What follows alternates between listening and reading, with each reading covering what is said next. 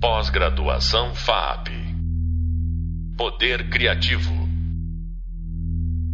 Salve a todos, estamos começando agora mais um podcast na nossa disciplina. Esse é o primeiro bloco dos dois dedicados à questão performatividade e o corpo expandido. Para aprofundar o que abordamos no nosso terceiro vídeo da disciplina, eu vou fazer um panorama sobre as ações de telepresença feitas durante a pandemia, algumas com maior e outras com menor grau de interação, para que possamos conhecer sobre a diversidade e as manifestações de linguagem com a telepresença. Eu sou Demetrio Portugal, curador e gestor cultural e artista brasileiro, formado em comunicação pela PUC do Rio Grande do Sul. Há mais de 20 anos trabalho a partir de São Paulo com cinema e projetos de arte contemporânea ligados ao audiovisual expandido e intervenção urbana. Atualmente sou integrante e cofundador do AVX Lab. Esse nosso podcast se organiza em quatro partes para vocês se ambientarem. Para começar, a gente vai olhar para como a telepresença mudou a dinâmica da produção artística durante a pandemia, em especial pelas salas de teleconferência. Depois, a gente vai dar uma passada pela diversidade de outros ambientes virtuais utilizados para as ações performáticas vinculadas também à indústria do entretenimento. E aí eu pensei alguns festivais para analisar como eles se adaptam à telepresença e alguns dos desdobramentos do projeto que têm mais proximidade. Vamos lá? Para começar, eu vou trazer uma pergunta. As salas de teleconferência poderiam ser entendidas como redes sociais? Eu acredito que sim. Claro que a função original dessas plataformas, e a mais conhecida delas, é de receber encontros temporários, reuniões, aulas e coisas assim, que são planejadas para durar em torno de uma a duas horas, alguma, alguma coisa mais que isso. Só que em julho de 2022 eu entrei numa sala de Zoom que estava comemorando 16.020 horas de atividades ininterruptas. E todas as vezes que eu entrei nessa sala antes disso, sempre tinha no mínimo umas quatro ou seis pessoas interagindo via chat e sempre tinha uma pessoa também colocando um som. Na verdade, o pessoal diz que a sala é um tipo de rádio, mas a sensação que a gente tem parece que está numa sala de convivência do tipo de um hostel ou algo parecido.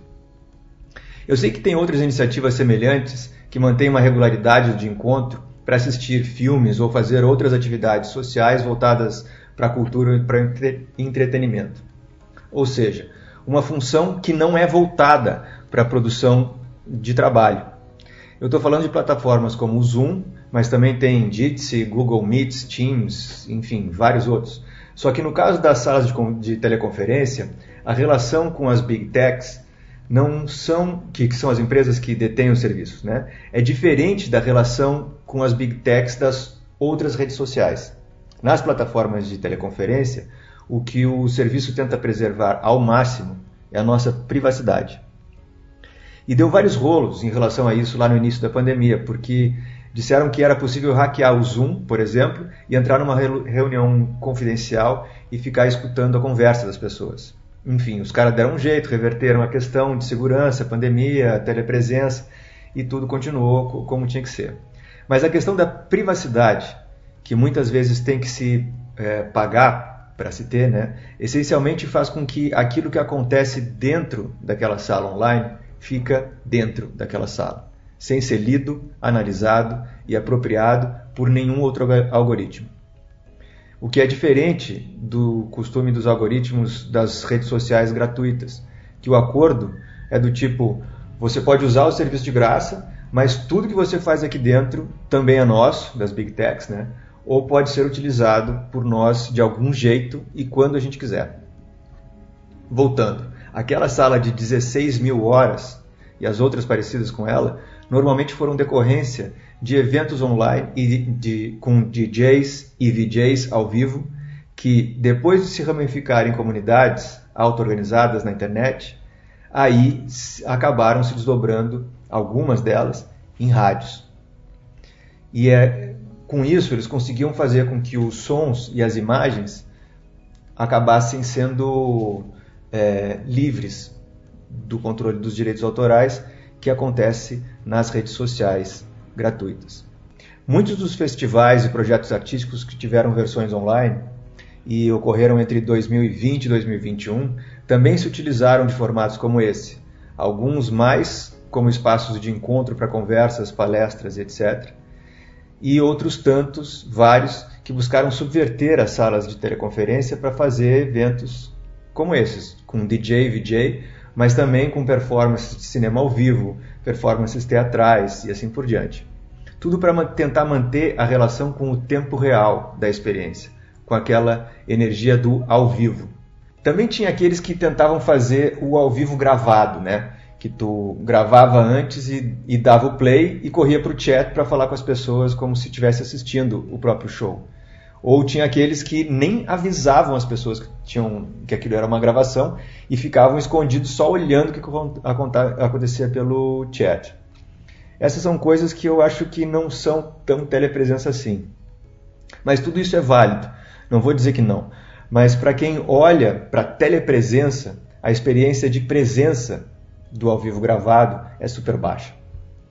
Eu digo isso porque a relação de transmissão ao vivo, tipo de um show ou de uma partida de futebol, gera uma, uma comoção do público de alguma forma. Mas a possibilidade de você poder interagir com o artista, ou que a, a estrutura do meio que você está permite que seja é, que esteja ali participando com a tua imagem, o texto, às vezes você fala ou, ou algo assim, isso é fundamental. A relação de telepresença, para mim, se dá muito quando a tela para a qual você está olhando responde em tempo real. Que a imagem da tela pode estar efetivamente olhando e falando com você e vice-versa. Quer dizer, tem realmente alguém presente ali do outro lado. Não é só uma gravação ou alguém que está falando para uma câmera. Acho que é muito sobre isso a coisa do tempo real, que se fala na telepresença. Essa sensação de troca que acontece. Tanto que o desafio da tecnologia, da, da telepresença, é ela parecer que não existe. Quando uma pessoa para de falar de um lado, a outra responde em cima sem delay, logo, logo depois. Quer dizer que todo esforço desse universo de real time é que é de inserir cada vez mais camadas de processamento de transmissão e isso chegar lá do outro lado sem que se perceba esse processo acontecendo. Sem perceber que o seu áudio foi processado, está sem ruído nenhum, está todo limpinho, que as suas imagens estão retocadas e sem rugas, ou com uma máscara e assim por diante. Isso tudo acontecendo em tempo real. Mas é claro, o que mais comprova que o evento estava realmente ao vivo é quando a tecnologia falha. Aí, quando isso acontecia, estava claro que tinha todo um aparato coadjuvante ali da história. E essa falha virou meio que parte da estética da experiência que estava acontecendo durante a pandemia. Mas lógico, não foram só essas salas de teleconferência que os festivais é, e projetos artísticos utilizaram. Longe disso. Tinha uma infinidade de plataformas e de modelos de projeto. Uns mais experimentais que outros, um com mais recursos, outros quase sem nenhum. Tinha o pessoal da sala de teleconferência, mas tinha junto gente usando o ambiente de jogo online, por exemplo. Outros inventando ambientes imersivos 3D, rolaram umas tentativas com o metaverso do Facebook e, e assim por diante. Eu vou pegar algumas experiências agora que foram feitas durante a pandemia. Para começar, com o Fortnite. Para quem não sabe, Fortnite é um ambiente de jogo criado em 2017. Em 2020, se calculava que existiam 350 milhões de usuários cadastrados. Em 2021, 5 milhões foi o pico de jogadores online. E foi mais ou menos nesse período que aconteceram duas performances ao vivo, gravadas, digamos assim, dentro dessa plataforma. Um foi do rapper Travis Scott e outro foi da Ariana Grande. Eu digo ao vivo gravado porque todo o show foi construído em 3D e o artista, é, na verdade, estava representado dentro dessa plataforma. Mas a plataforma te dava é, condições de interagir com aquilo, no caso do Travis Scott, mais a, a, é, parecido com emoticons, né? Você se vestia de Travis e também tinha movimentos do Travis em que você podia dançar como ele, fazer a, a, os passos que são típicos do rapper.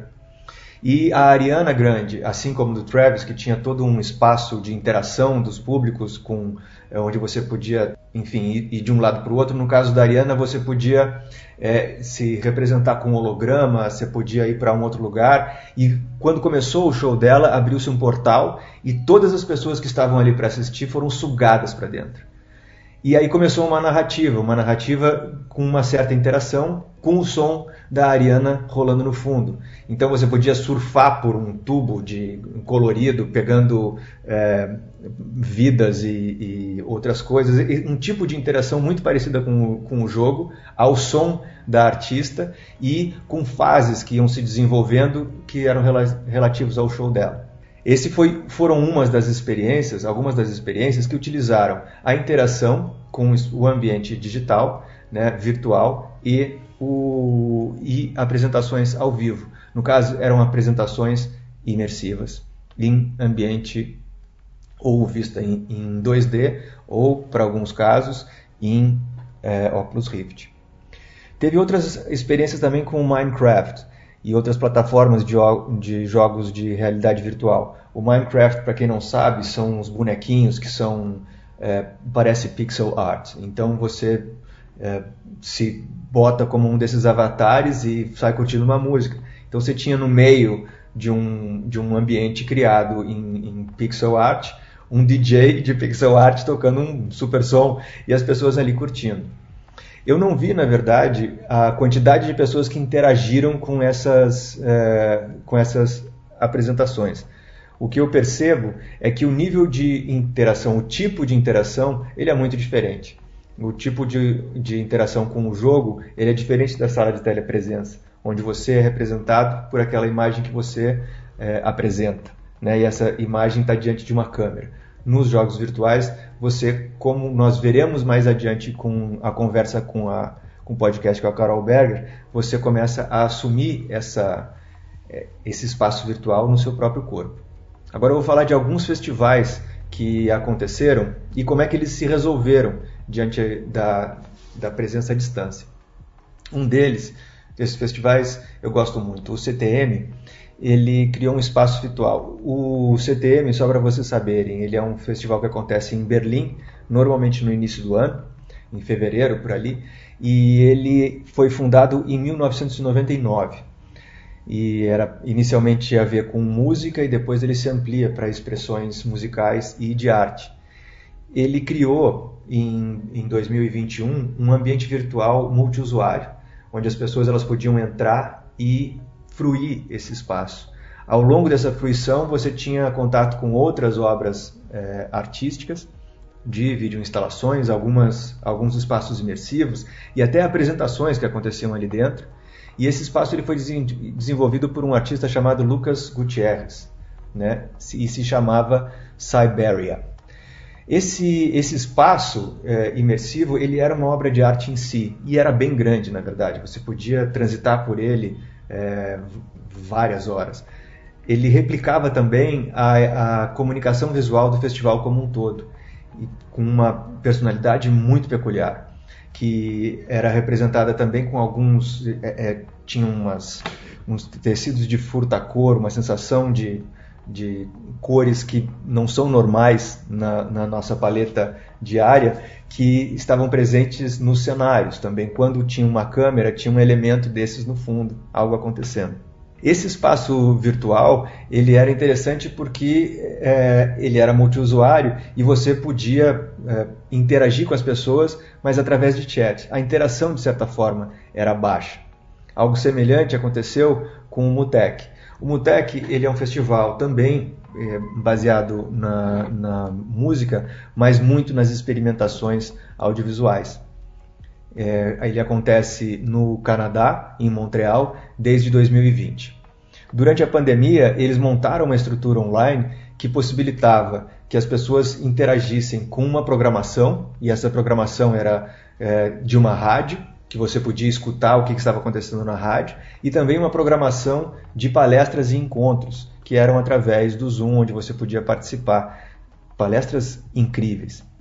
Além disso, é, houveram a gravação de apresentações ao vivo em salas de é, fechadas. Então, um grupo de apresentação se reunia num lugar e se apresentava.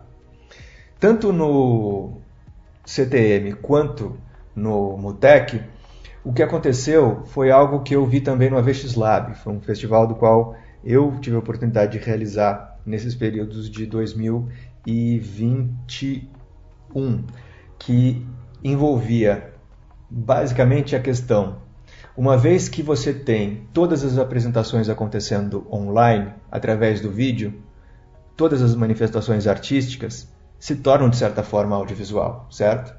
Então, o fato de você é, fazer a curadoria de um festival como esse, você também não só está é, curando a, a, programação, mas de certa forma você está dirigindo a imagem do que o público vai ver. E, e, isso é uma outra camada de interação dos eventos em relação com o público. Esses é, conteúdos do Mutec, eles não ficaram acessíveis. Quem pôde trabalhar, quem, quem pôde assistir, conseguiu é, assisti-los naquele momento. Depois disso, saíram do ar, ficaram só as gravações dos trabalhos é, de música feitos ao vivo. O AVX Lab foi um projeto que eu realizei em 2021 em parceria com o Lucas Bambosi. Eu vou falar rapidamente sobre um festival muito grande, que ele tem um jeito particular também que se chama Burning Man. Ele acontece no deserto de Black Rock, em Nevada, nos Estados Unidos. Nessa edição de 2021, ele inventou diversas possibilidades de interação. Algumas eram dessas de plataformas como é, de telepresença, em que DJs tocavam ao vivo, mas também tinham outras imersivas. Dentro do metaverso do Facebook, algumas outros ambientes é, interativos é, em outras plataformas, que podiam se utilizar óculos Rift ou 2D ou celular, mas que tinha é, uma diversidade de possibilidades de expressões artísticas todas em volta dessa programação, dessa grande programação do Burning Man.